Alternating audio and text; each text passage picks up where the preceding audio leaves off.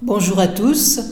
Nous nous retrouvons pour euh, le cours sur euh, le judaïsme et plus particulièrement maintenant pour ces derniers cours sur le dialogue judéo-chrétien.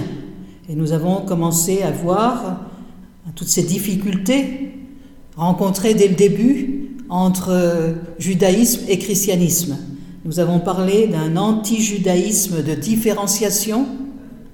L'Église commence à naître, elle doit se définir et elle va se définir souvent en face et surtout contre le judaïsme. Et le judaïsme lui-même, après la crise de 70, de 135, la perte de Jérusalem, la dispersion, va aussi devoir de nouveau se définir. Et lui aussi va se définir, je dirais, en se différenciant, en, marquant les différences avec le christianisme. Donc ça, ça traverse euh, les premiers siècles, hein, on peut dire, euh, on peut parler d'anti-judaïsme, de, de, différenciation dans, les premiers siècles. Et puis va apparaître par la suite hein, ce qu'on va appeler un, judaïsme d'installation. Un judaïsme d'installation. À partir du moment où, sous Constantin, puis sous, d'autres, sous d'autres empereurs romains, eh bien, le christianisme a trouvé sa place. Hein, et donc, euh, à partir de, 313, hein, et que le, christianisme avec Théodose va devenir la, religion d'État, eh bien, je dirais, en s'installant, en prenant toute la place, l'Église va comme rejeter le christianisme, le judaïsme, pardon, et celui-ci avoir de plus en plus de mal à trouver sa place dans la société. Hein. Et donc là, c'est tout ce... On, commence vers 300 et ça va marquer jusqu'à l'époque des Lumières, où là, on va voir apparaître autre chose. Hein. À la fois un anti-judaïsme, mais aussi on commence à voir les bases de ce que sera l'antisémitisme. Alors, hein, nous avions vu cet antijudaïsme d'installation, comment il, avait commencé à se, définir, à se marquer hein, par euh, des interdits.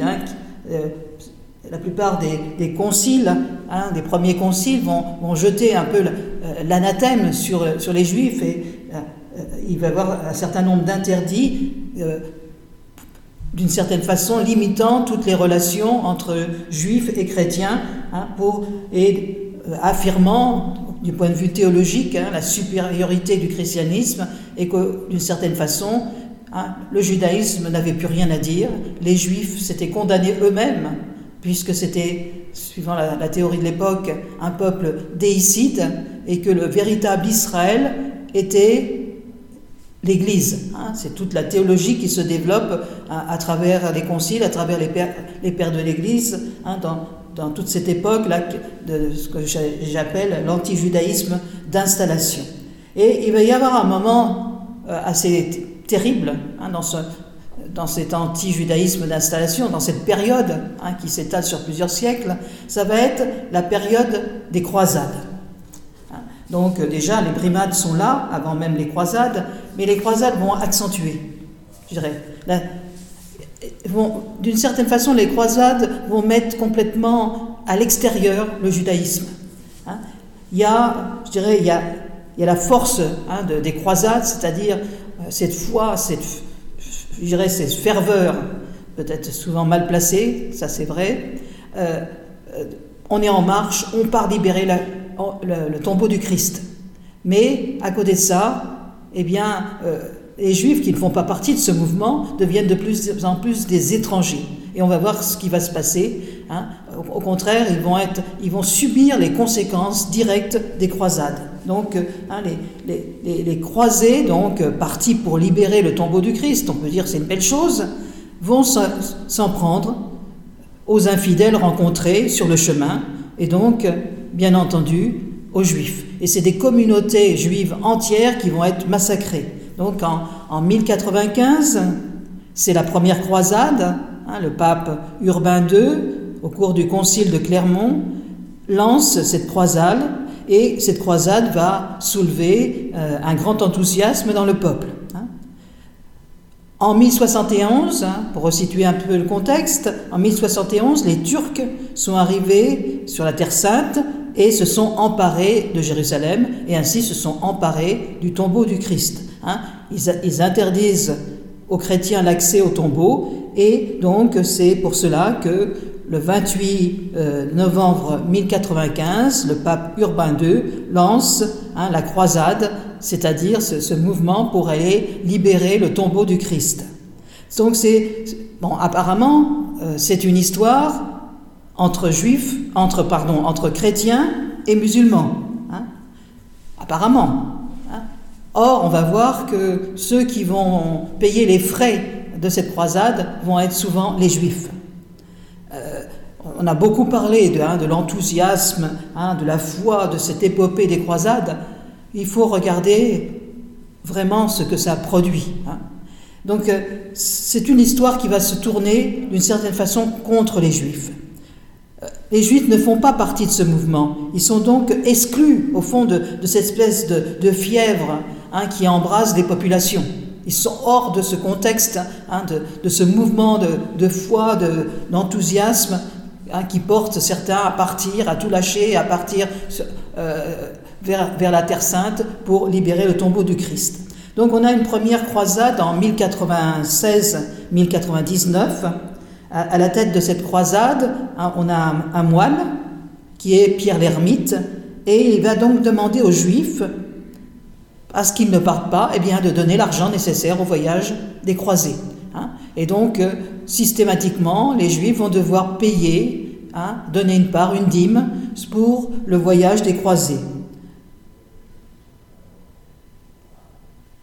Le peuple bon, a entendu dire qu'on partait, oh, les croisés partaient pour tuer les infidèles. Et ce peuple, lui qui ne part pas, parce que tout le monde ne part pas, mais se dit, mais les infidèles, ils sont là, ils sont au milieu de nous, ce sont les juifs. Hein. Donc il y a je dirais, un, glissement qui se fait.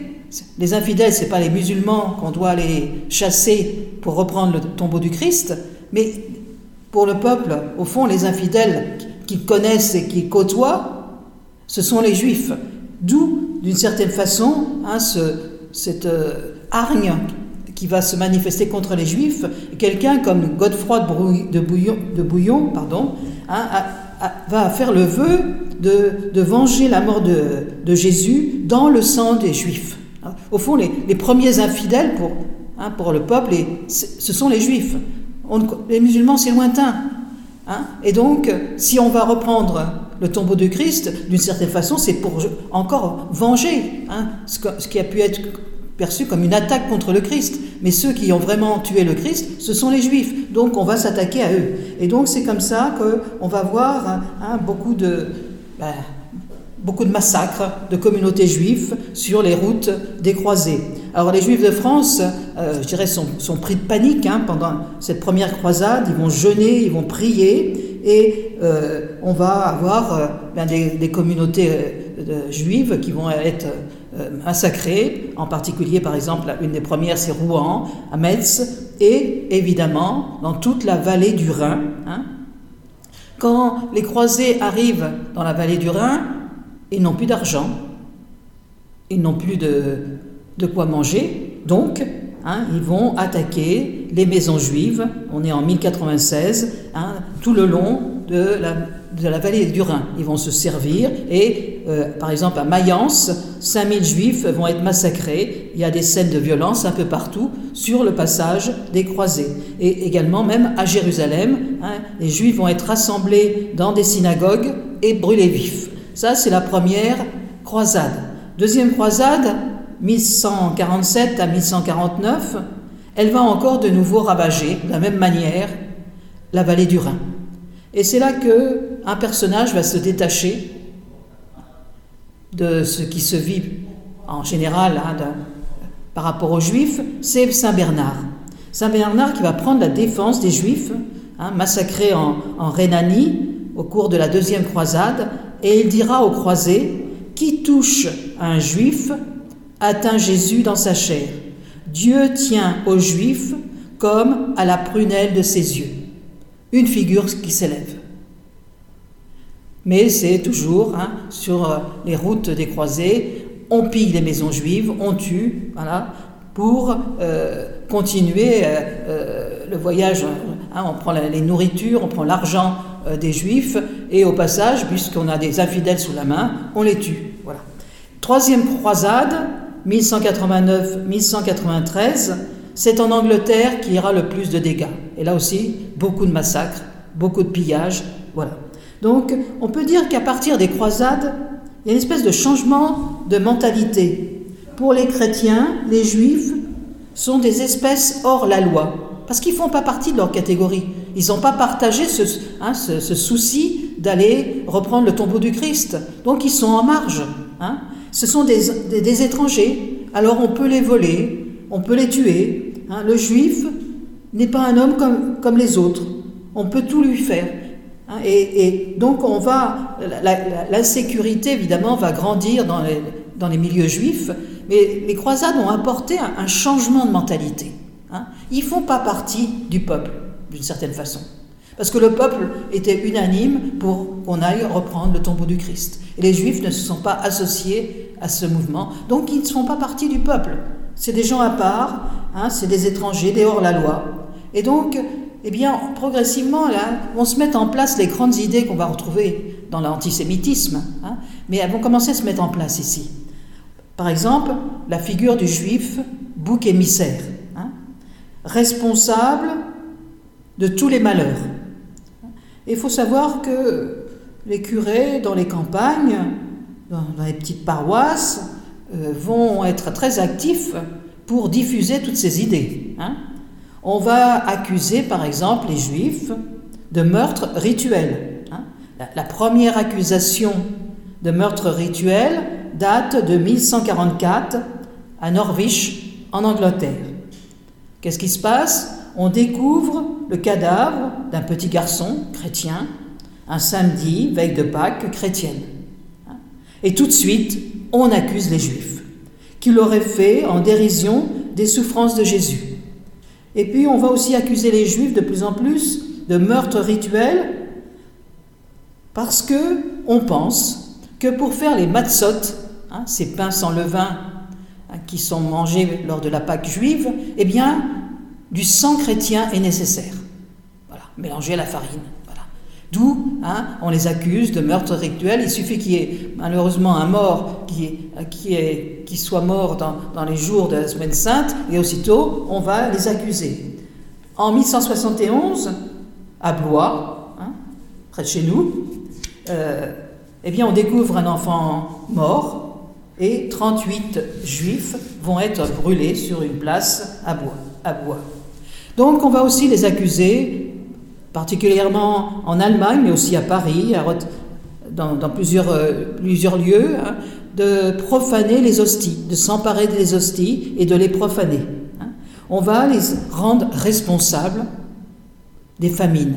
Hein. il, y a, plusieurs grandes famines, 1315, 1317, 1347, 1349. Pourquoi ces famines? Également, il va y avoir la peste noire va, qui, va faire 25 millions de victimes. Et donc, il faut un, responsable.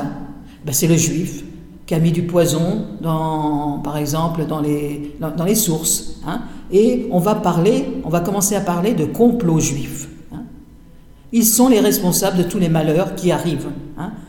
Euh, alors, il y a un pape, qui est Clément VI, je dirais qu'il va avoir une position beaucoup plus sage, Hein, il va essayer de faire comprendre aux populations que les juifs meurent aussi. Donc, si c'était eux les responsables du complot hein, et de tous ces malheurs, peut-être ils seraient, ils, seraient épargnés. Donc, hein, il rappelle un peu la population au bon sens, mais cela ne fait rien. Euh, par exemple, ils vont, dans la ville de Strasbourg, ils vont être complètement chassés, hein, alors que c'est une ville qui est atteinte largement par la peste et qui va être brûlée même, eh bien, euh, la vindicte va se porter euh, sur les Juifs.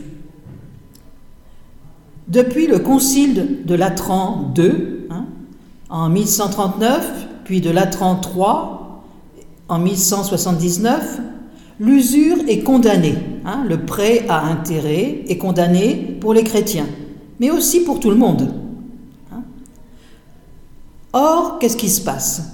C'est que progressivement, au cours de l'histoire, les juifs vont être exclus de nombreux métiers. Hein? Ils vont être chassés de partout. Je dirais, on va leur interdire l'armée, on va leur interdire certains commerces, etc. Et donc, la seule activité dans laquelle ils vont arriver un peu à se, glisser, c'est le commerce de l'argent. Hein? Et donc, on va avoir euh, une position très particulière là. C'est que, d'une certaine façon, c'est interdit à tout le monde, c'est interdit aux chrétiens, mais les chrétiens, ils ont besoin qu'on leur prête un intérêt. Hein? ils ont besoin de faire des emprunts pour acheter euh, un lopin terre, pour aller acheter une maison, etc. Donc, comme eux, ils ne peuvent pas faire ce métier d'usurier, ils vont le laisser aux juifs. Mais ça va alimenter encore plus la vindique. Parce que à la fois on est content que les juifs prêtent l'argent, mais cet argent c'est un prêt avec intérêt. Et quand il faudra rembourser, eh bien, euh, il y aura beaucoup de, réactions euh, négatives hein, du côté des chrétiens hein, qui ne voudront pas rembourser les juifs et qui euh, vont, d'une certaine façon, hein, développer une certaine idée très négative du juif, l'usurier. Il suffit de, de voir cette, pièce de Shakespeare, le, marchand de Venise. on voit très bien tout, tout ce processus. on peut dire qu'au fond, au XIIIe siècle, l'Église quasiment est à l'apogée, même si elle connaît des problèmes internes, elle est à l'apogée de son rayonnement spirituel. Et on va voir que les papes, de plus en plus, vont être intransigeants vis-à-vis des juifs. Hein. Un procès va être intenté au Talmud. Et en 1240, sous Saint Louis, 24 chartés de livres juifs vont être brûlés sur la place de l'hôtel de ville de Paris. Hein. Donc, euh, euh, on voit hein, maintenant, c'est ce qu'on appelle des autodafés, on brûle les livres juifs. Alors évidemment, on ne peut pas brûler la Bible, mais on va brûler les commentaires, hein, et en particulier le Talmud. Et c'est à ce moment-là qu'on voit, c'est un des premiers mouvements des Juifs de France, quitter la France pour aller s'installer en Terre Sainte. C'est un des premiers moments où hein, on voit cela.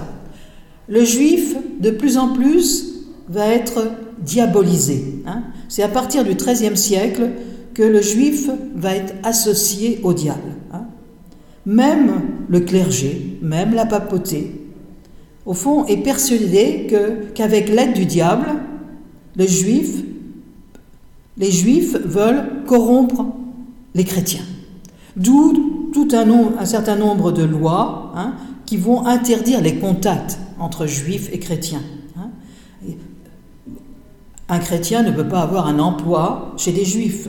Un chrétien ne peut pas habiter parmi des juifs, hein, etc.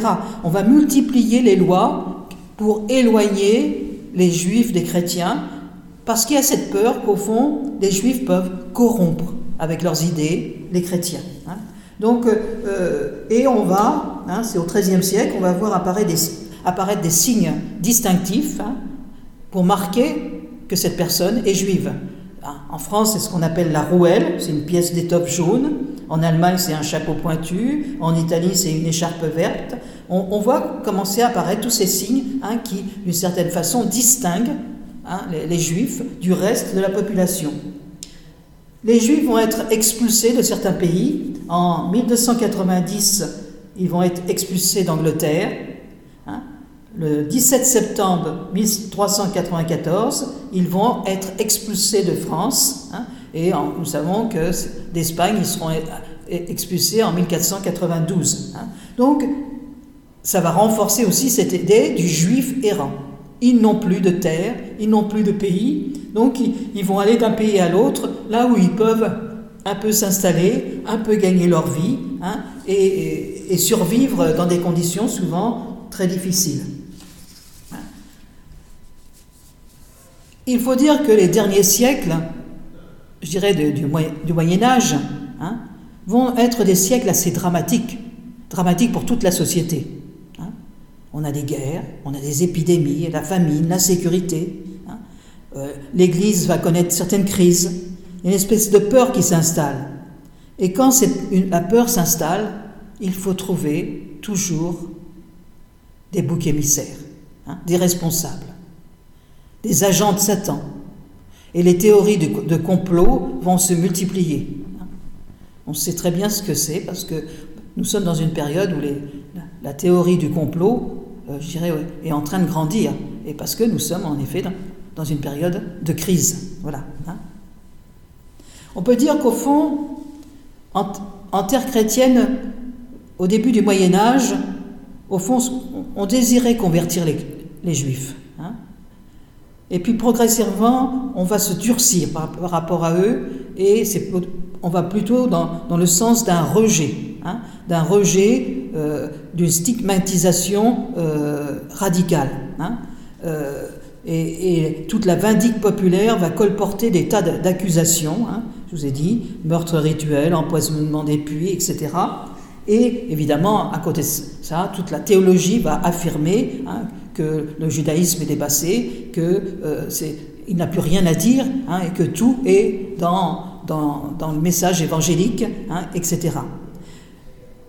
Il y a un moment aussi qui va cristalliser aussi, je dirais, euh, l'attitude de, de, de l'Église face au judaïsme, c'est la réforme, la réforme protestante. Hein, euh, bon, on sait que euh, l'Église va essayer hein, de, prendre des mesures drastiques pour enrayer la réforme protestante, mais d'une certaine façon, ça va se retourner encore contre les Juifs. Pourquoi? Parce que l'Église va rendre responsables les Juifs d'une certaine, façon indirectement de cette réforme. Hein. Ce sont les Juifs, ce sont des Juifs qui ont formé les premiers humanistes à l'hébreu. D'une certaine façon, hein, il y a, euh, on, on, suppose que ce, tous ces, personnes issues du, du, protestantisme et en effet ayant beaucoup de connaissances de l'Ancien Testament ont été comme euh, marquées par le judaïsme et d'une certaine façon, c'est un peu les juifs qui ont provoqué ce mouvement de la réforme. Hein, voilà. Donc, euh, hein, on va multiplier encore les décisions, hein, les, bulles euh, pontificales pour vraiment séparer. Hein. On va même, par exemple, en 1278, il y a une bulle de, Nicolas III qui permet aux prédicateurs, sans autorisation, d'aller prêcher dans les synagogues. Hein. Et donc, euh, vont se multiplier, ce dont j'ai déjà parlé, les autodafés, hein, vont se multiplier les signes distinctifs et va se mettre en place le ghetto, les ghettos. Hein. Premier ghetto, hein, ce mot ghetto vient de, Venise, hein, eh bien, un quartier spécial hein, où on va enfermer les juifs, avec un mur qui, qui délimite ce quartier. Il est ouvert le matin parce que les juifs peuvent aller travailler, mais il est refermé à une certaine heure et, il n'y a pas de contact entre le ghetto et le reste de la ville. Voilà. Euh, aucun chrétien, évidemment, n'a le droit d'habiter dans le ghetto. Hein, et euh, alors le ghetto, c'est assez infâme. c'est c'est un quartier qui a été hein, avec des, ruelles souvent très étroites, il n'y a pas de lumière. Euh, pour pouvoir s'agrandir, on n'a pas de place, donc on s'agrandit en mettant des étages. Hein, bon, c'est une vie impossible dans ces ghettos. Hein. Bon, les ghettos vont se multiplier. par exemple, en, Italie, c'est le pays où, les ghettos vont être le plus importants les portes du ghetto de, Venise vont être arrachées en 1997 seulement, et bon, celles du, ghetto de Rome en 1848. Et à partir de 1940, on voit réapparaître des ghettos en Pologne. Hein. Donc, et là, on est dans tout ce qui va euh, conduire à la Shoah. Hein. Donc, euh, ça, c'est aussi quelque chose hein, qui, est de plus en plus prenant, ces, ces ghettos. On va multiplier euh, les mesures humiliantes. Hein. Euh, Montaigne, dans un de ses livres, décrit des vieux juifs à moitié nus, qui courent comme des chevaux dans les rues de Rome pendant le carnaval. Hein. Et pendant le carême, on amenait les juifs dans les églises pour entendre les sermons afin de les convaincre à se convertir au christianisme.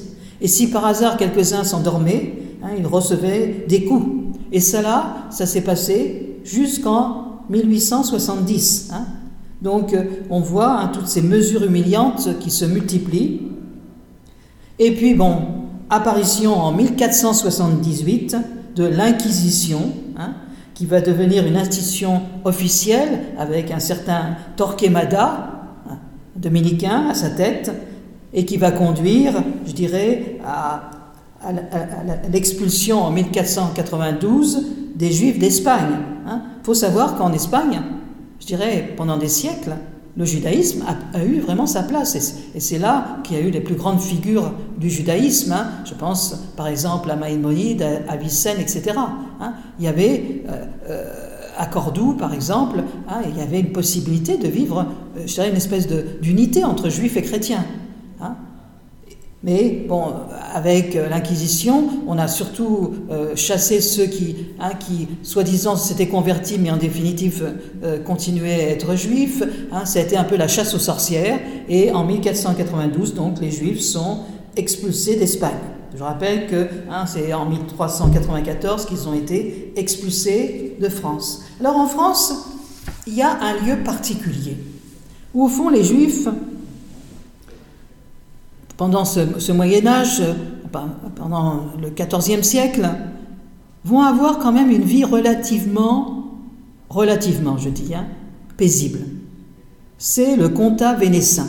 C'est ce qu'on appelle les juifs du pape. Hein. Donc, on se souvient que le pape hein, s'est installé à l'époque à Avignon, et d'une certaine façon, les juifs vivant dans toute cette région du comtat vénécin, va connaître une certaine paix. Hein.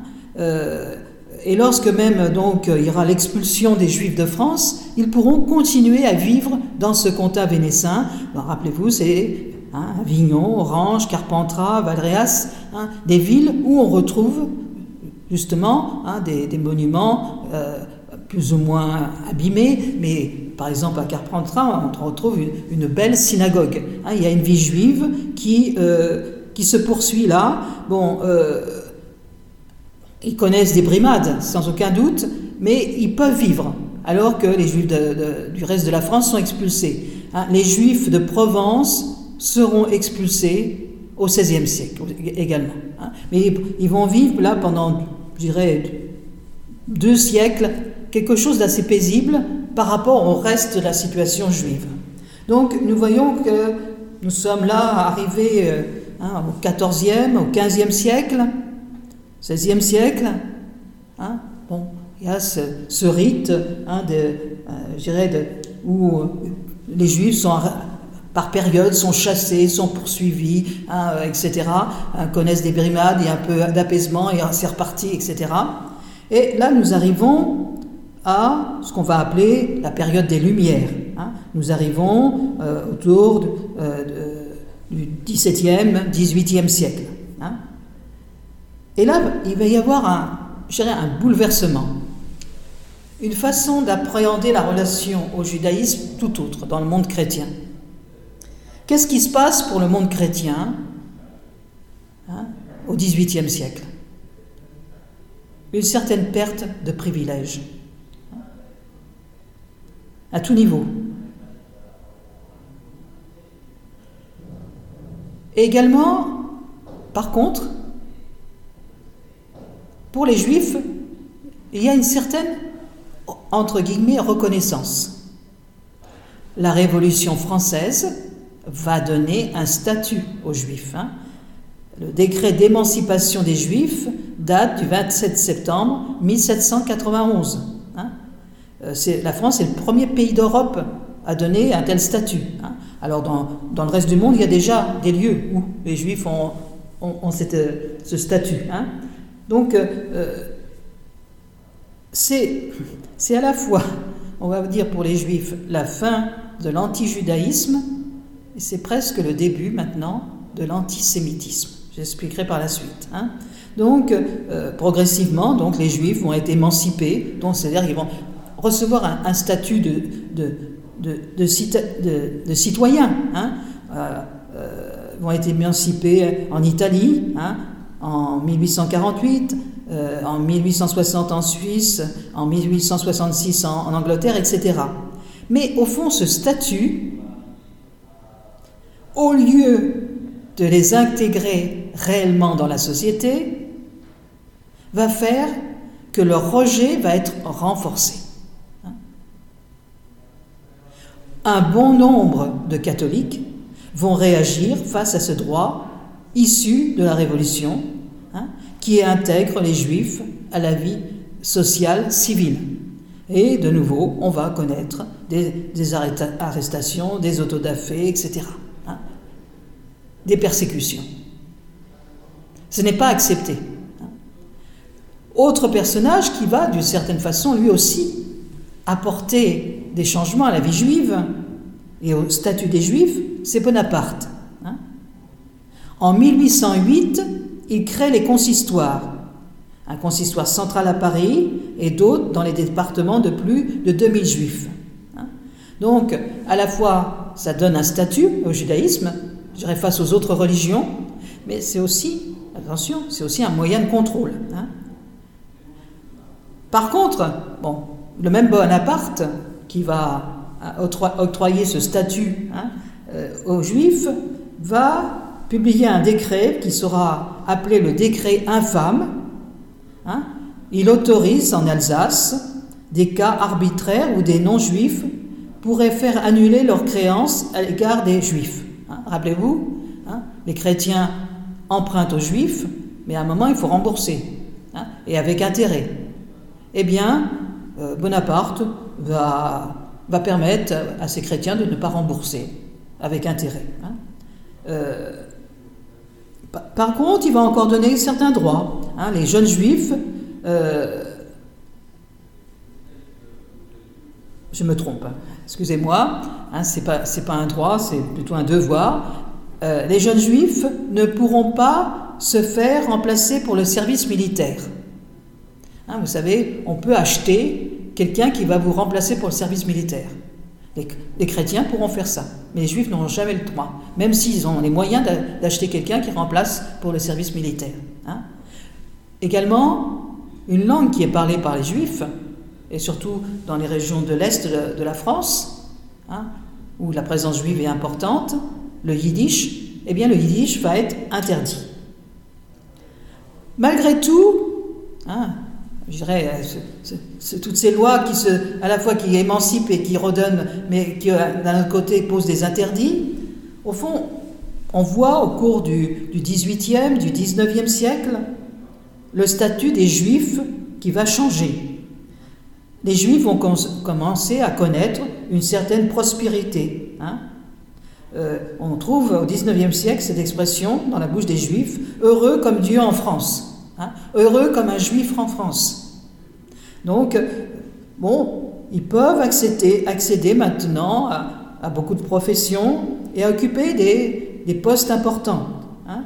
En 1830, la charte constitutionnelle accorde la protection de l'État à tous les cultes.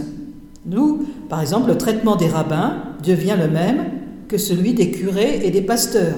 Hein. La population juive en France augmente. On est à, 40 000 personnes à Paris, par exemple. Hein. On voit apparaître une classe moyenne juive. Et on va surtout aussi voir apparaître une haute bourgeoisie juive. C'est l'époque hein, de, la banque Rothschild, etc. Donc on va voir aussi apparaître ce qu'on appelle des juifs d'État, hein, des hauts fonctionnaires très dévoués à la cause républicaine. On a la création de l'Alliance israélite universelle en 1860. Hein. Donc, mais on voit aussi par contre un autre mouvement. C'est qu'au fond, les juifs maintenant, d'une certaine façon, ont la possibilité de s'insérer dans la société. Et certains vont être prêts à vivre une espèce de déjudaïsation hein, pour être mieux dans cette société. Et on va voir apparaître tout un monde de libres penseurs issus du judaïsme, pour être plus impliqués dans la société. D'une certaine façon, ils vont lâcher leurs leur pratiques juives hein, pour et, et, entrer ce qu'on pourrait appeler euh, la libre pensée hein, et donc mieux s'insérer dans cette société française. Hein. À côté de ça, on voit apparaître en Europe, en France, mais surtout en Allemagne, en Italie, une certaine montée à partir de 1848 des nationalismes. Hein. Chaque pays veut réaffirmer son identité propre. Et ceci va aussi contribuer au rejet des juifs. Parce qu'au fond, hein, face à ce mouvement de, de, nationalisme, les juifs vont être considérés comme des apatrides. Ils sont de nulle part. Ils sont de nulle part. Et là, c'est quelque chose qui va être, je dirais, qui va montrer, monter en puissance progressivement. Hein. Donc, avec la réforme, l'esprit des Lumières, l'Église, d'une certaine façon, a perdu de son influence. Hein, c'est plus la même Église que l'Église du, du, Haut Moyen Âge, l'Église des Lumières. Hein, il y a une remise en question même doctrinale de ces pratiques. Hein. Des figures comme Voltaire, etc., qui, qui vont, je dirais, secouer hein, la pensée chrétienne. Hein. Il y a une, hostilité très nette dans le monde catholique de France face au décret de 1791 qui donnait donc une place dans la société aux juifs. Et on va, avoir une fermeture là qui va se faire de plus en plus dans le milieu juif. Hein. Rappelons-nous, hein, il faudra attendre euh, Jean-Paul II pour que soit supprimée cette fameuse prière du Vendredi Saint où on, prie pour les juifs perfides. Hein, Au fond, pour un, chrétien, un bon juif, c'est un, c'est un juif baptisé. En dehors de ça, aucun intérêt. Aucun intérêt. Hein. Et il faut savoir que les, homélies, les catéchismes sont très marqués par toutes ces idées. Hein. Au fond, l'aveuglement, hein, l'aveuglement d'Israël qui n'a pas reconnu le Messie, eh bien, euh, l'a conduit à sa perte, et même si le judaïsme est plus florissant aujourd'hui, d'une certaine façon, le juif est toujours méprisable. Et ça, c'est une pensée qui est, qui est prenante hein, dans, dans, les homélies, les catéchismes, hein, le, vrai Israël, la vraie foi, hein, c'est la foi catholique. Donc, il y a, je dirais, progressivement, euh, ces idées vont ressurgir euh, et, vont toucher euh le peuple.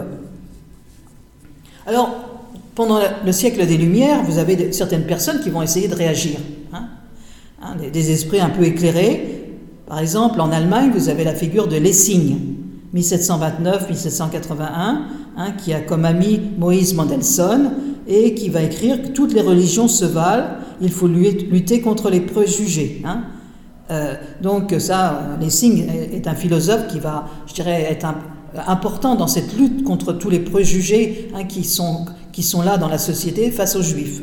Vous avez aussi un, un, auteur qui s'appelle Christian Willem Dom, hein, qui va être un grand défenseur des juifs et qui va réclamer des droits euh, semblables pour les juifs que pour les autres euh, euh, personnes de la société. En France, vous avez Montesquieu hein, qui va dire Qu'est-ce qu'on sait jouer de cette nation d'un siècle à l'autre hein?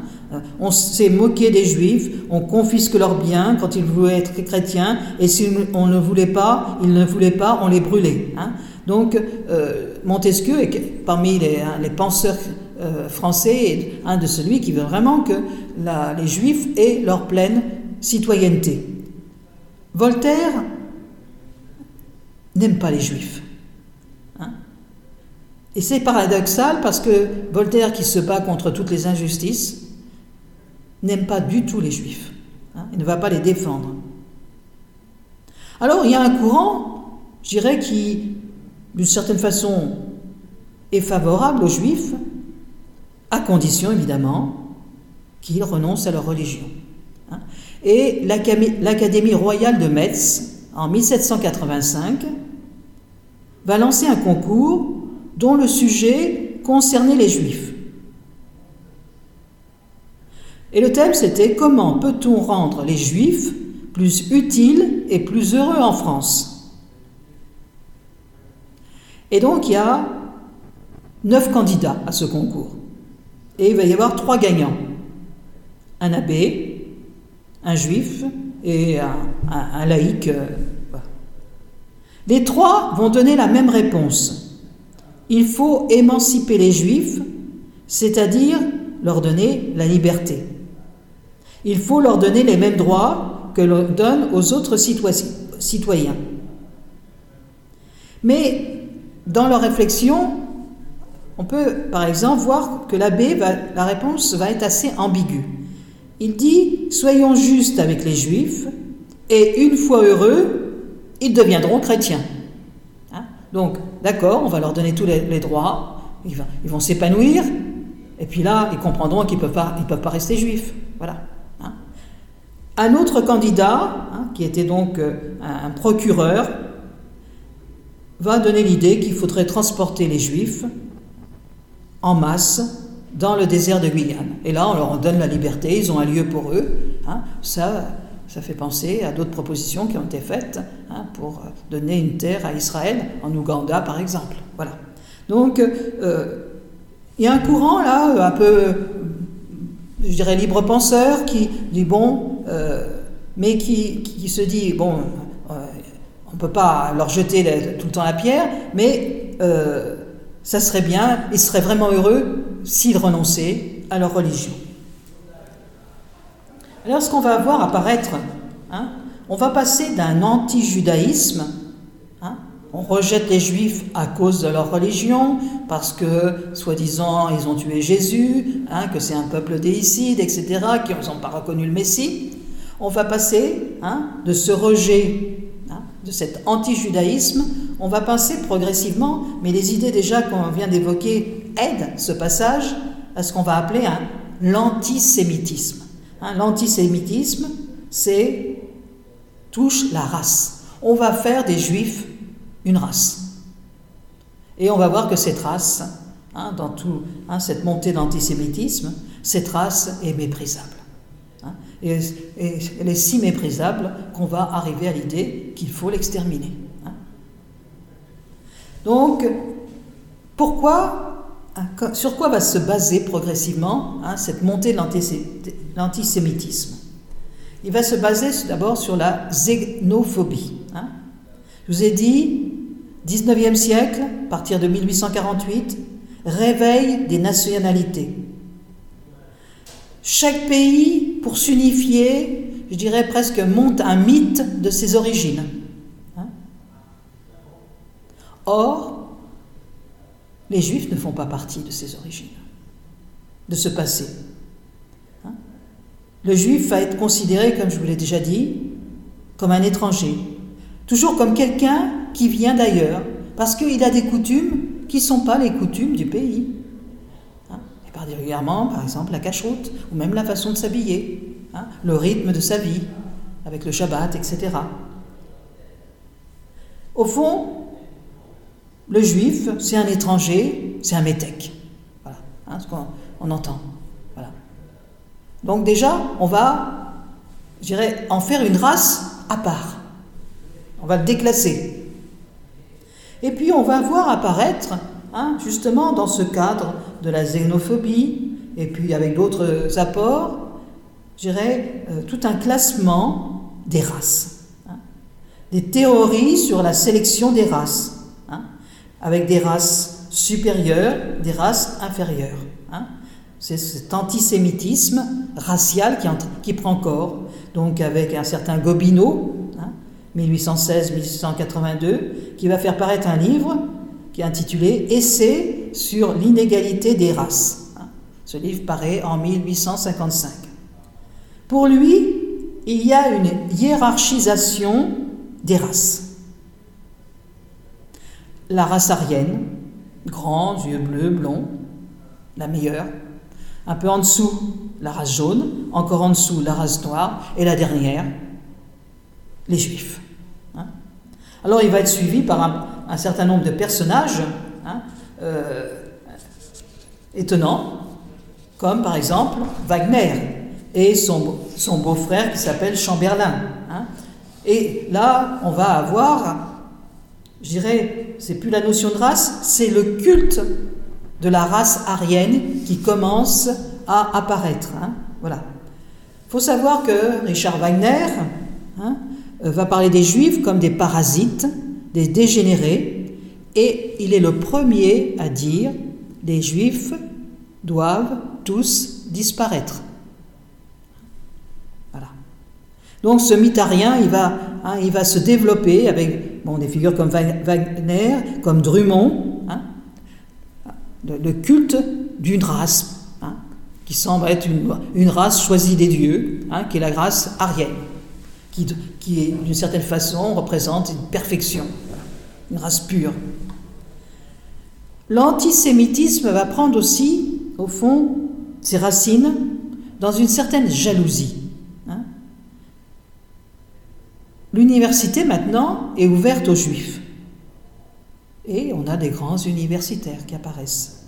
Toutes les professions sont ouvertes aux juifs. Et on voit eh bien, que les juifs savent réussir. Les Galeries Lafayette, les éditions Nathan, Banque Rothschild. Hein. Tout ça va, je dirais, alimenter la hargne et alimenter l'antisémitisme. Et l'antisémitisme va devenir un argument politique. Les Juifs, au fond, sont responsables de tous les malheurs que peut vivre un pays. Hein. Et ça, c'est Drummond, hein, qui écrit en 1886 La France juive, essai d'histoire contemporaine. C'est un livre qui va avoir un succès fou. Hein. Euh, il y aura plus de 100 rééditions de, ce livre.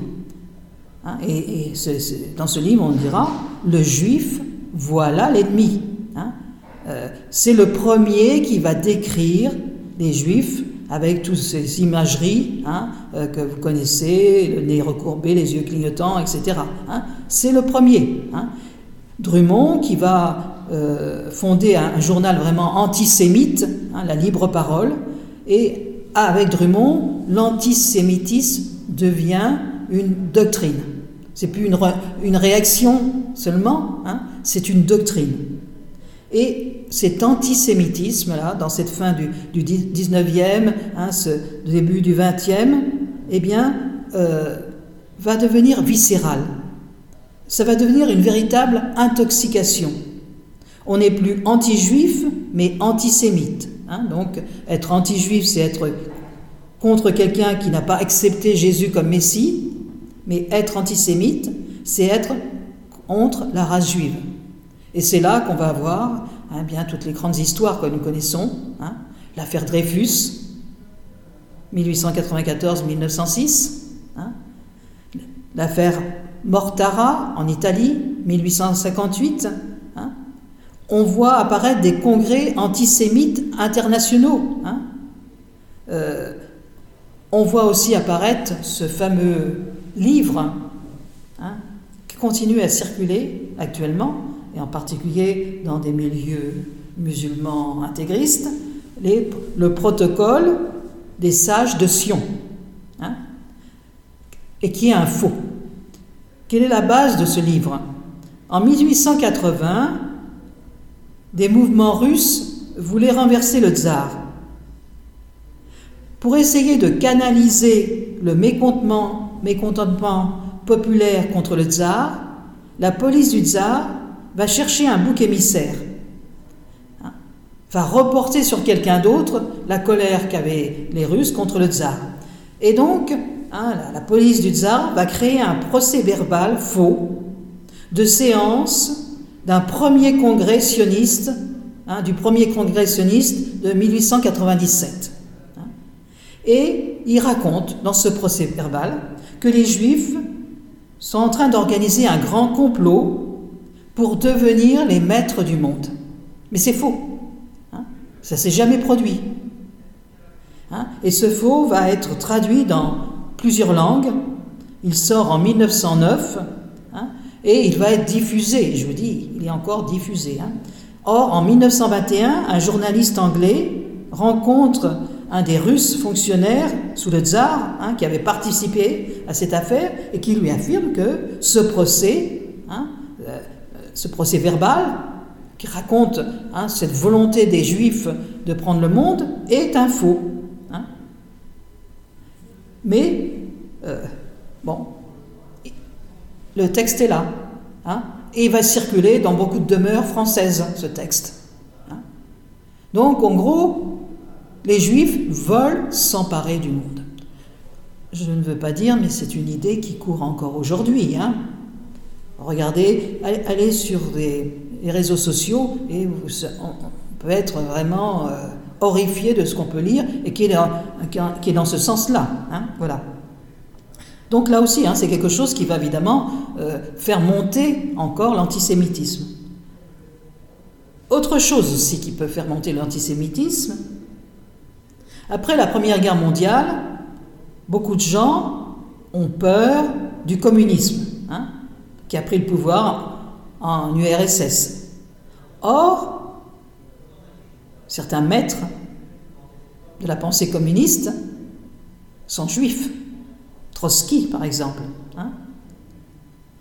Euh, là aussi,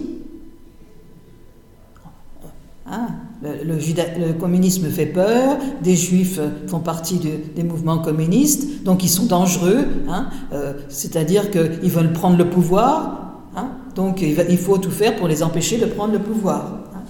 Et puis donc arrive en Allemagne la montée, dans, dans, tout ce mouvement d'ailleurs, du Parti national-socialiste. En prison, Hitler va écrire Mon combat, qui va être publié en 1926 dans lequel il annonce point par point ses idées. Il veut une société racialement harmonieuse, purgée des juifs, et cela ne peut se faire que dans le sang. Hein. Hitler dira, il ne peut pas y avoir deux peuples élus. Sous-entendant, le peuple arien et le peuple juif. Le seul peuple élu pour Hitler, c'est le peuple arien. Donc, s'il n'en peut y en avoir qu'un, il faut que l'autre disparaisse. Hein. Donc en janvier 1933, Hitler prend le pouvoir, hein, il commence son programme en, commençant par une campagne antisémite, hein, euh, bon, assez virulente, et, donc euh, dès, 1933, il lance toute une campagne de boycott de, de, dirais, des commerces, de, toutes les activités juives. Hein. Donc c'est quasiment déjà, d'une certaine façon, la mort civique euh, des juifs. Le 14 septembre 1935, ce n'est plus un, simple, si simple ça peut aller, boycott, mais ce sont les lois de Nuremberg hein, euh, qui demandent des séparations physiques avec les non-juifs. Hein. Et là, on ne parle plus du tout de religion, mais on parle en effet de race.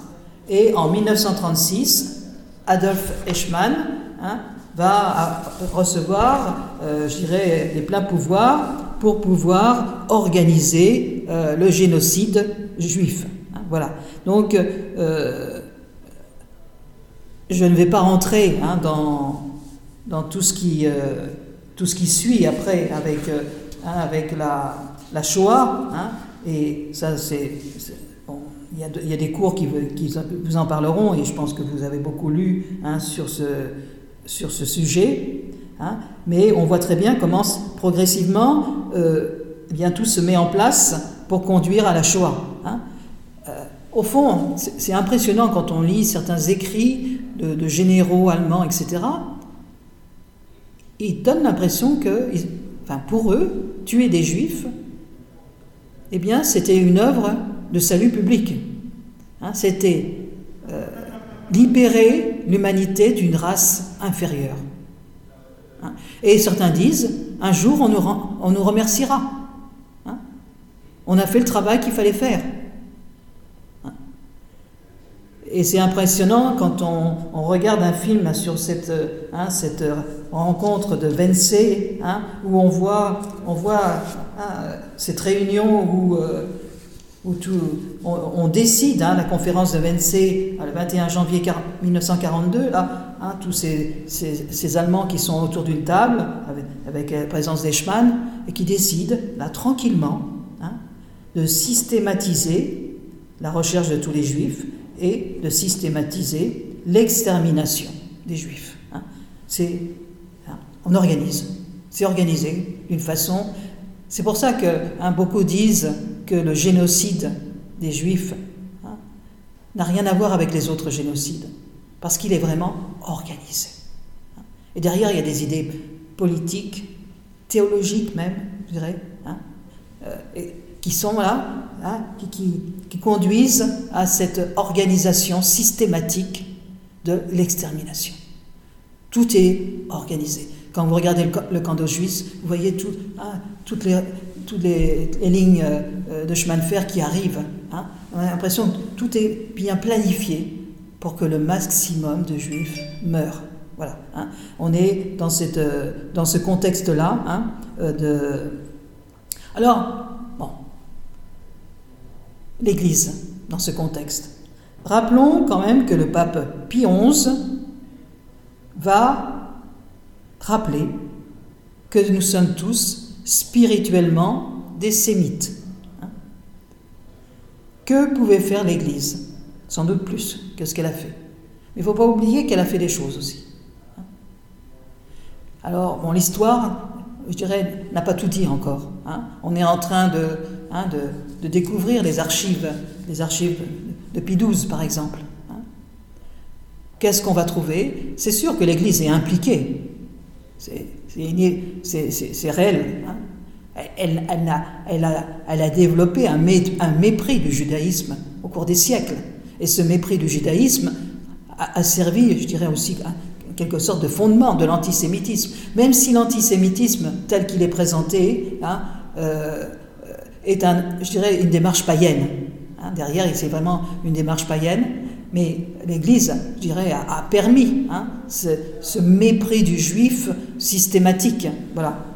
Donc, euh, euh, il est certain que euh,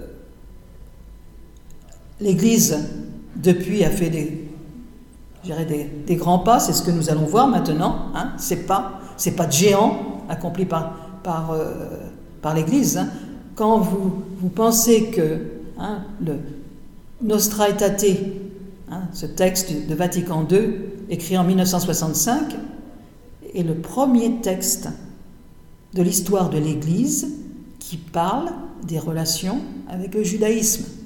Quand vous regardez tous les grands textes édités par Vatican II, hein, les, constitutions, etc., vous avez toujours dans ces textes des références à d'autres conciles, la 31, la 32, la 34, etc. Il n'y a rien dans le texte de Nostra Aetate. On ne peut se référer à rien.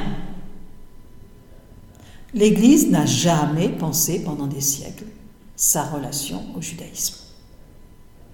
Hein? Donc c'est un pas énorme qui est franchi en 1965. Mais il, a fallu attendre 1965 hein, ans pour que l'Église se tourne vers ce frère aîné, hein, pour découvrir les liens qui l'unissent avec ce frère aîné. Voilà. Alors maintenant, on va commencer à regarder un peu les textes. Je dis, hein, c'est maintenant et puis la semaine prochaine, on va surtout euh, lire, hein, nous approprier certains textes ont, qui ont permis toute cette évolution. Donc euh, c'est sûr que c'est une histoire terrible, hein, qui est, je dirais, qui, est là, qui fait partie de notre histoire hein, en tant que chrétien. Hein. On ne peut pas, je dire ça n'a pas existé, ça a été. Mais grâce à Dieu, nous avons changé. Nous avons changé. Vous savez, quand on a fêté les 50 ans de Nostra Aetate, hein, il y a eu une célébration qui s'est faite au, Bernardin avec le grand rabbin de France, l'archevêque de Paris, etc. Et au fond, la réaction des Juifs, c'est de dire le regard de l'Église a changé sur les Juifs. Depuis Nostra Aetate, donc ça veut dire 50 ans, le regard de l'Église a vraiment changé sur l'Église. Donc, on peut lui faire confiance. On peut maintenant penser à vivre des choses avec elle. Parce que son regard a en effet changé. Beaucoup de textes ont été publiés, beaucoup de démarches hein, et des demandes de pardon ont été faites de la part de l'Église. Hein. Il y a eu beaucoup de démarches pour entrer dans ce mouvement de réconciliation, de reconnaissance hein, du judaïsme et de la place du judaïsme par rapport au christianisme. Voilà. Alors, avant Nostra Aetate, il y a déjà eu, des réflexions. Certes, au lendemain de la, Shoah, hein, évidemment, avec la découverte des camps, la découverte des 6 millions de morts dans les camps, je dirais c'est c'est l'absurde, c'est le, silence hein, qui, qui va régner d'abord en se disant mais c'est pas possible. Puis, puis progressivement, des esprits vont dire mais faisons que cela ne puisse pas recommencer. Hein. Faisons que cela ne puisse pas recommencer. Et une poignée d'hommes, au lendemain de la Seconde Guerre mondiale, hein, va se réunir. Hein. Ils vont se réunir en Suisse en 1947, juillet-août 47, une espèce de conférence internationale extraordinaire pour combattre l'antisémitisme. Ils vont se réunir donc en Suisse à Silisberg. Mais avant cette rencontre, un homme, un homme, je dirais, qui est bouleversé par la, par la Shoah, hein, un homme euh, connu de tous parce qu'il a eu des fonctions importantes en France, hein, un juif, va commencer à écrire, va commencer à entrer en relation avec des hommes d'église, avec le pape même. Hein. C'est Jules Isaac. Alors Jules Isaac, il a vécu de 1877 à 1973. Hein. C'est un historien français, il est connu. Hein. Je suis de la génération qui a eu les livres d'histoire, euh, euh, dont l'auteur était Jules, Isaac. Il a été inspecteur général de l'instruction publique, auteur évidemment de, célèbres manuels d'histoire, hein, Mallet et Isaac. Il va perdre son poste, parce que juif. Hein. Il va perdre une grande partie de sa famille pendant la Shoah. Hein. Sa femme, ses enfants meurent à Auschwitz. Hein. Et il va devenir le pionnier du dialogue judéo-chrétien, avec sa participation active aux travaux justement de cette conférence de Silisberg où il va proposer 18 points, nous allons le voir, 18 hein, points qui permettraient de redresser l'enseignement chrétien concernant le peuple juif. C'est un enseignant, Jules Isaac. Hein. Il sait comment on a parlé dans le monde chrétien du peuple juif. Il sait là où il faut redresser.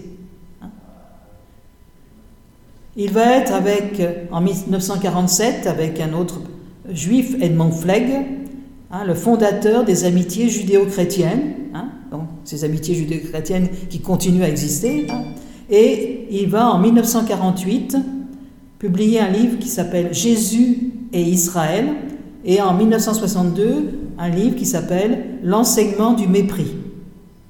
Donc il va, va jamais cesser de dénoncer euh, certains discours de l'Église contre le peuple juif. il va euh, il va dénoncer cet enseignement du mépris. Il va rencontrer en 1960 Jean 23. Cette rencontre va être décisive dans le processus qui va conduire à la promulgation hein, de ce chapitre 4 de la Déclaration Nostra Aetate du Concile Vatican II en 1965. Il y a une amitié qui va naître entre Jean 23 et Jules Isaac, et il va participer indirectement à ces travaux qui vont faire aboutir ce texte que nous verrons par la suite, hein, qui est euh, qui est la constitution euh, Nostra Aetate, et en particulier son chapitre 4. Voilà. Donc là, on voit un, homme, un homme touché, touché dans, sa chair la plus profonde par le drame de la Shoah, qui va provoquer la réflexion, qui va provoquer le dialogue, qui va provoquer, je dirais, la prise de conscience de l'Église. Alors, je ne vais pas vous citer les, 38, les, pardon, les 18 propositions hein, de Jules Isaac, je vais simplement vous en lire certaines. Hein. Donc euh, voilà, un enseignement chrétien digne de ce nom devrait, voilà ce qu'il dit, donner à tous les chrétiens une connaissance au moins élémentaire de l'Ancien Testament insistait sur le fait que l'Ancien Testament, essentiellement sémitique, fond et forme, était l'écriture sainte des Juifs avant de devenir l'écriture sainte des chrétiens. On trouvera quelque chose comme ça dans Nostra. Deuxièmement, rappeler qu'une grande partie de la liturgie chrétienne lui est empruntée et que l'Ancien Testament œuvre du génie juif éclairé par Dieu, a été jusqu'à nos jours une source permanente d'inspiration pour la pensée, la littérature et l'art chrétien. 3.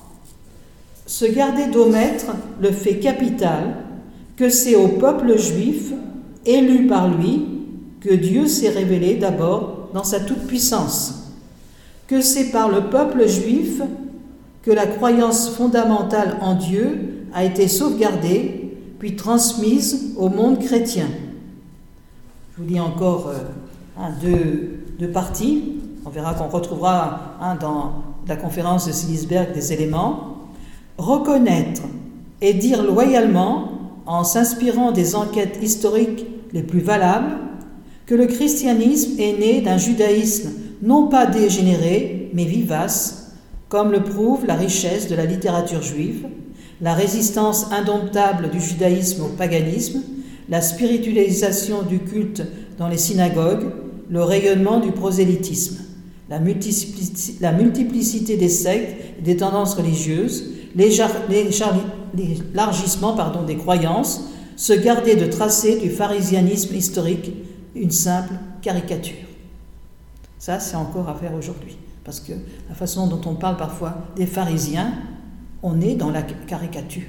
On est dans la caricature. Tenir compte du fait que l'histoire donne un démenti formel au mythe théologique de la dispersion, châtiment providentiel hein, de la crucifixion, puisque la dispersion du peuple juif était un fait accompli au temps de Jésus, et qu'à cette époque, selon toute vraisemblance, la majorité du peuple juif ne vivait, plus en Palestine, même après les deux grandes guerres de Judée, 1er et 2e siècle, il n'y a pas eu de dispersion des juifs de Palestine. Hein. il vient dire, c'est pas la mort de Jésus. Hein. et donc, je dirais, une violence, une réaction violente de la part de Dieu qui a fait que les juifs sont dispersés. La dispersion des juifs, elle, est là depuis, bah, elle est là depuis des siècles. Hein les Juifs ne sont pas seulement en Terre Sainte. Hein. il y a des Juifs qui vivent en Égypte, il y a des Juifs qui vivent à Babylone, hein. il y a des Juifs qui vivent dans tout le monde grec. Donc euh, cette dispersion, elle existe. Ce n'est pas une punition, la dispersion. C'est quelque chose qui est là, dans une situation particulière de ce peuple, mais euh, la dispersion n'est pas le fruit de, du déicide de, la part des Juifs. Voilà. mettre en garde les fidèles contre certaines tendances rédactionnelles des évangiles, notamment dans le quatrième évangile, l'emploi fréquent du terme collectif les juifs dans un sens limitatif et péjoratif, les ennemis de Jésus, les grands prêtres, scribes et pharisiens, procédé qui a pour résultat non seulement de fausser les perspectives historiques, mais d'inspirer l'horreur et le mépris du peuple juif dans son ensemble, alors qu'en réalité ce peuple n'est nullement en cause. En effet, hein, on groupe hein, cette terminologie qu'il peut y avoir. Hein, les juifs, qu'est-ce que ça veut dire? Ça ne veut rien dire. Il y a eu des juifs peut-être, Mais ces juifs, à côté de ces juifs, il y avait aussi des Romains. Et à côté des juifs et des Romains, je dirais, il y avait le péché du monde hein, qui a conduit à la crucifixion. Hein. voilà. Donc, euh, en 18 points importants, euh, Jules Isaac propose tous ces changements nécessaires dans la pensée chrétienne pour je dirais, euh, comme il dit, un enseignement chrétien digne de ce nom. Donc ça veut dire qu'il reconnaît une valeur au christianisme. Hein. Mais l'enseignement qui doit être issu justement hein, du christianisme doit être un, enseignement justement qui, qui, est vrai et donc qui, reconnaît la valeur du judaïsme. Alors, hein, ces propos vont inspirer le groupe essentiellement formé de catholiques, de protestants et de juifs. Bon, je, n'ai plus en tête les chiffres, mais euh, je crois qu'il y avait plus de protestants que de catholiques à cette réunion de Silisberg. Hein. Il n'y avait pas d'orthodoxes. Donc, euh, donc ces dix points de Silisberg, hein, le 30 juillet, du 30 juillet au 5 août 1947, a lieu donc à Silisberg, en Suisse, une conférence internationale extraordinaire hein, euh, entre chrétiens et juifs pour étudier les causes de l'antisémitisme chrétien et tenter d'y porter remède. Hein? On parle de l'antisémitisme chrétien, vraiment. Parmi les 70 personnalités venues des 17 pays, voilà, ben, voilà les chiffres, on comptait 28 juifs, dont Jules Isaac, 23 protestants, 9 hein, catholiques, comme j'avais dit, et deux orthodoxes grecs. J'avais oublié ces deux orthodoxes grecs. Hein.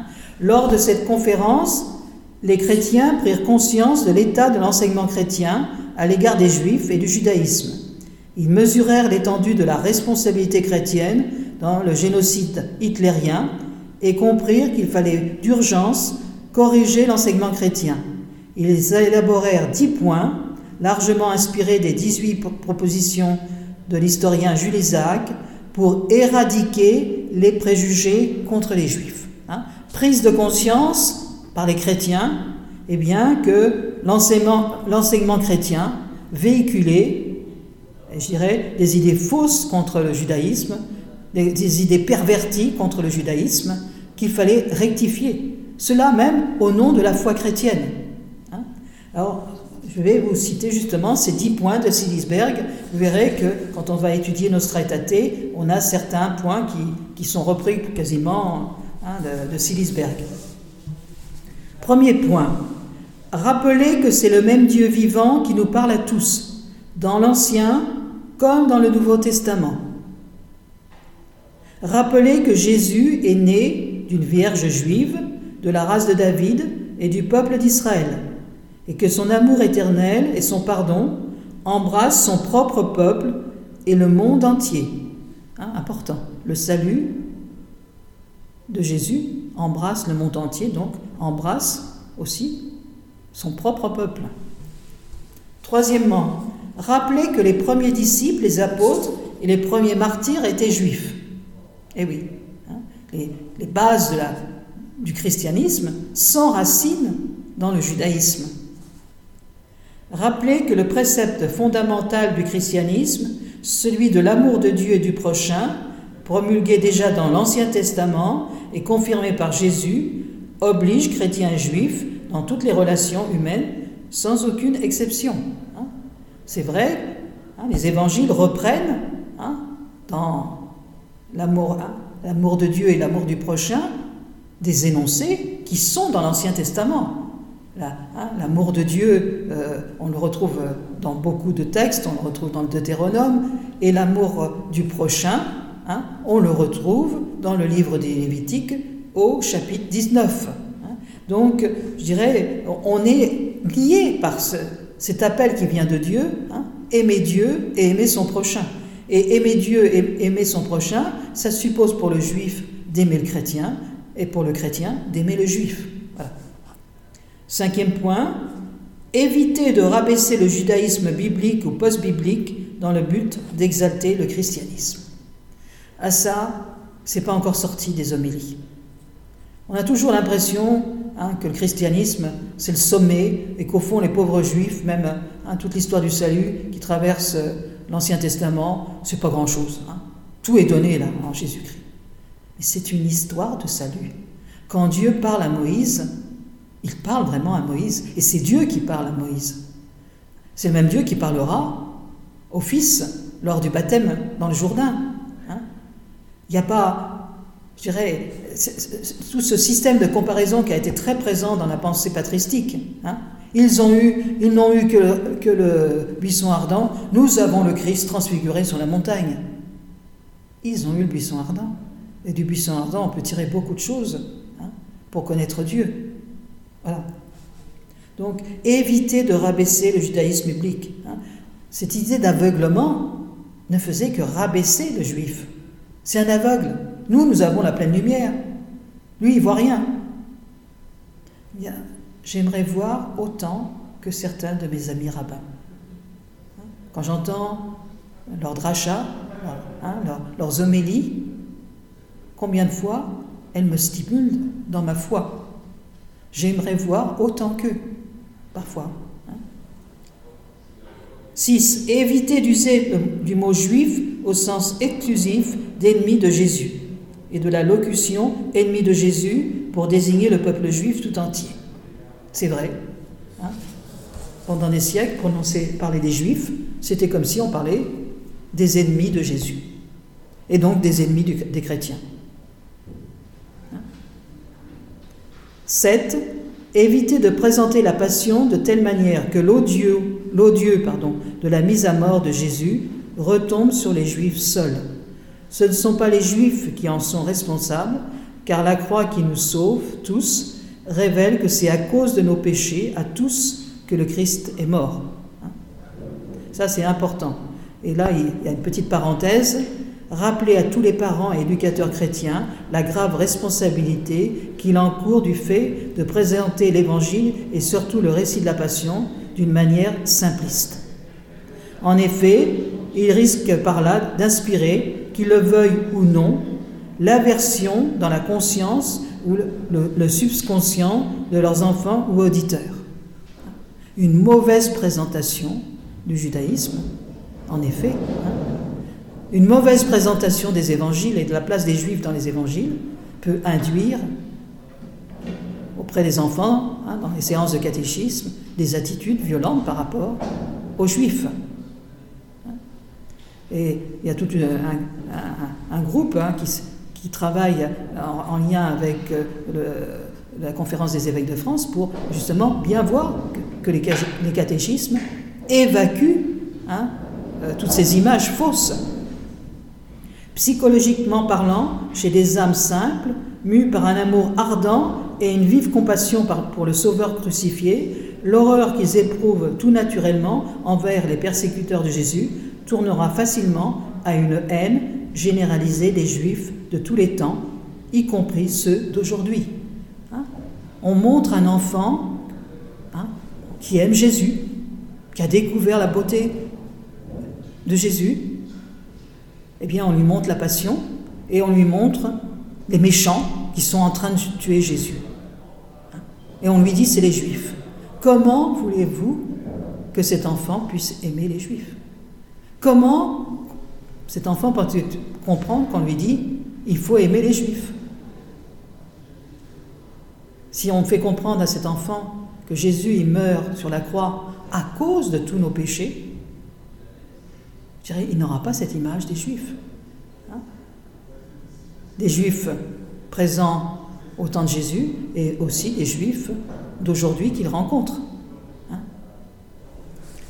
8. Hein. Éviter de rapporter les malédictions scripturaires et le cri d'une foule excitée, que son sang retombe sur nous et sur nos enfants, sans rappeler que ce cri ne saurait prévaloir contre la prière infiniment plus puissante de Jésus, Père, Pardonne-leur, car ils ne savent pas ce qu'ils font. Jésus en croit, pardonne. Hein, pardonne à tous. 9. Éviter d'accréditer l'opinion impie que le peuple juif est réprouvé, maudit, réservé pour une destinée de souffrance. Parce que donc, hein, c'est un peuple déicide. C'est vrai que l'histoire d'Israël est une histoire étonnante. C'est un mystère. Pourquoi tant de souffrances Pourquoi tant de persécutions Mais c'est pas parce que c'est le peuple déicide. C'est parce que les hommes, je dirais, ont interprété d'une certaine façon ce qui s'est passé sur la croix et ont fait d'Israël un peuple déicide. 10.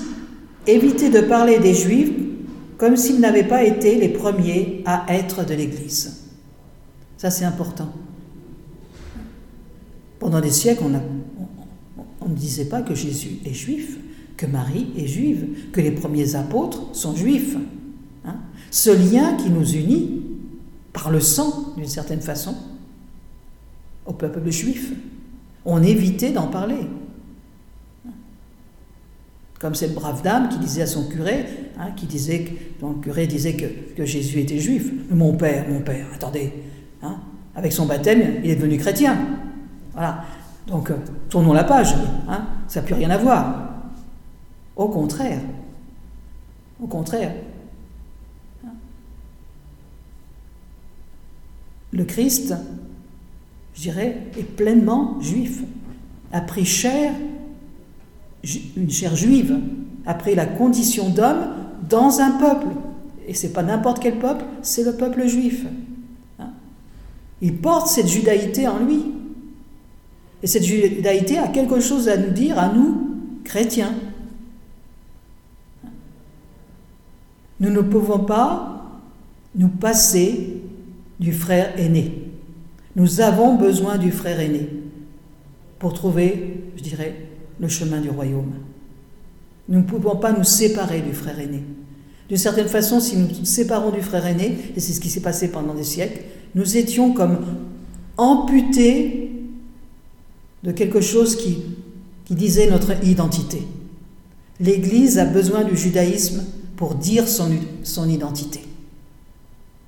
Donc voilà, hein, ces, dix points, ces dix points de Silisberg, hein, qui vont être, qui vont je dirais, qui vont travailler les esprits, qui vont être repris hein, pour des transformations de catéchisme, etc. Mais il faudra vraiment attendre 1965 avec Nostra Aetate pour que vraiment quelque chose, je dirais, s'enclenche réellement, concrètement dans l'Église. Donc je vous dis à la semaine prochaine. La semaine prochaine, nous verrons justement Nostra Aetate et nous parlerons des textes qui sont issus justement de Nostra Aetate. Je vous souhaite une bonne semaine à tous et donc à la semaine prochaine pour notre dernière rencontre.